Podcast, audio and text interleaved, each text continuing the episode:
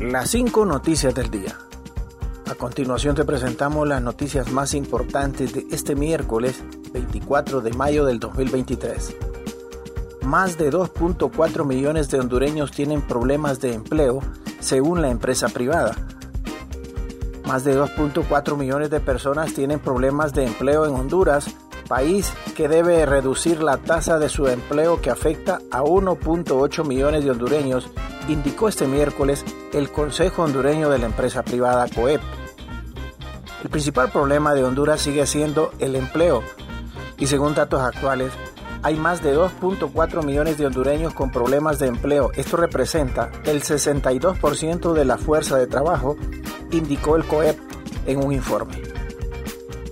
Del total eh, de personas con problemas de empleo, 1.846.507 están subempleadas, 348.513 desocupadas, 256.363 desalentadas y 25.678 potencialmente activas, detalló el informe.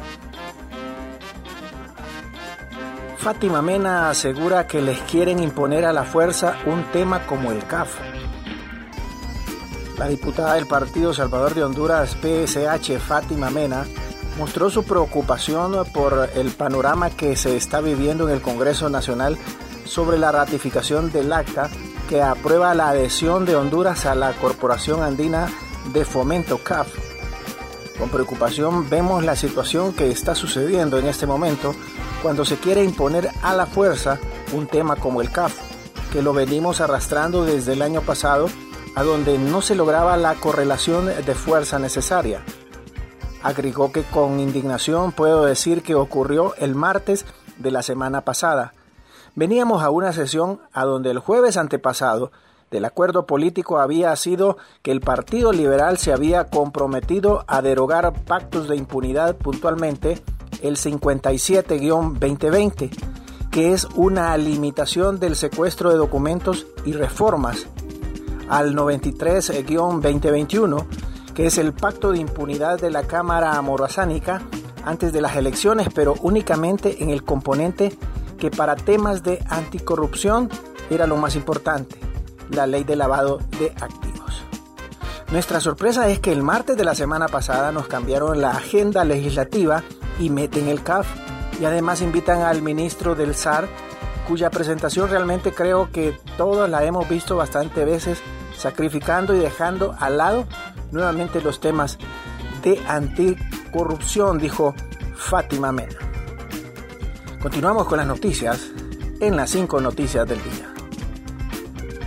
Captan el momento en que niño de cuatro años es arrojado de muro fronterizo en Estados Unidos. Una cámara de vigilancia de la Oficina de Aduanas y Protección Fronteriza de los Estados Unidos captaron el momento en que el supuesto coyote lanzó al niño en el límite entre San Diego, California y Tijuana, México. En las imágenes en blanco y negro se ve una persona que toma al niño y luego inclina un poco para lanzarlo desde una altura de 9.1 pies que mide el muro fronterizo. El menor se levantó rápidamente y otra persona que estaba allá al lado de San Diego, California, corrió y lo tomó en sus brazos.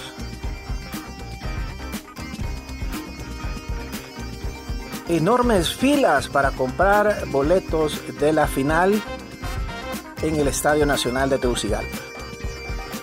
La final del torneo clausura entre los equipos Olimpia y Olancho FC se jugará en el Estadio Nacional a reventar de aficionados. En el primer día de la venta de las entradas al decisivo encuentro, las filas de personas son gigantes. Ron DeSantis presenta su candidatura para las elecciones presidenciales del 2024 en Estados Unidos. El gobernador de Florida, el republicano Ron DeSantis, eh, hizo oficial este miércoles su candidatura en las primarias del Partido Republicano para las elecciones presidenciales del 2024 en Estados Unidos, según informan medios estadounidenses.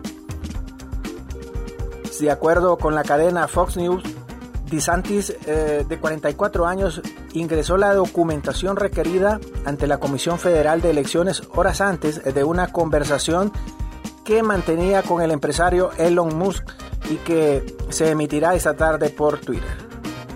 El gobernador de Florida es el sexto que concurre a las primarias republicanas, mejor dicho, desde que el expresidente Donald Trump 2017-2021, el primero en formalizar su aspiración, y la ex embajadora de los Estados Unidos ante la ONU, Nikki Haley.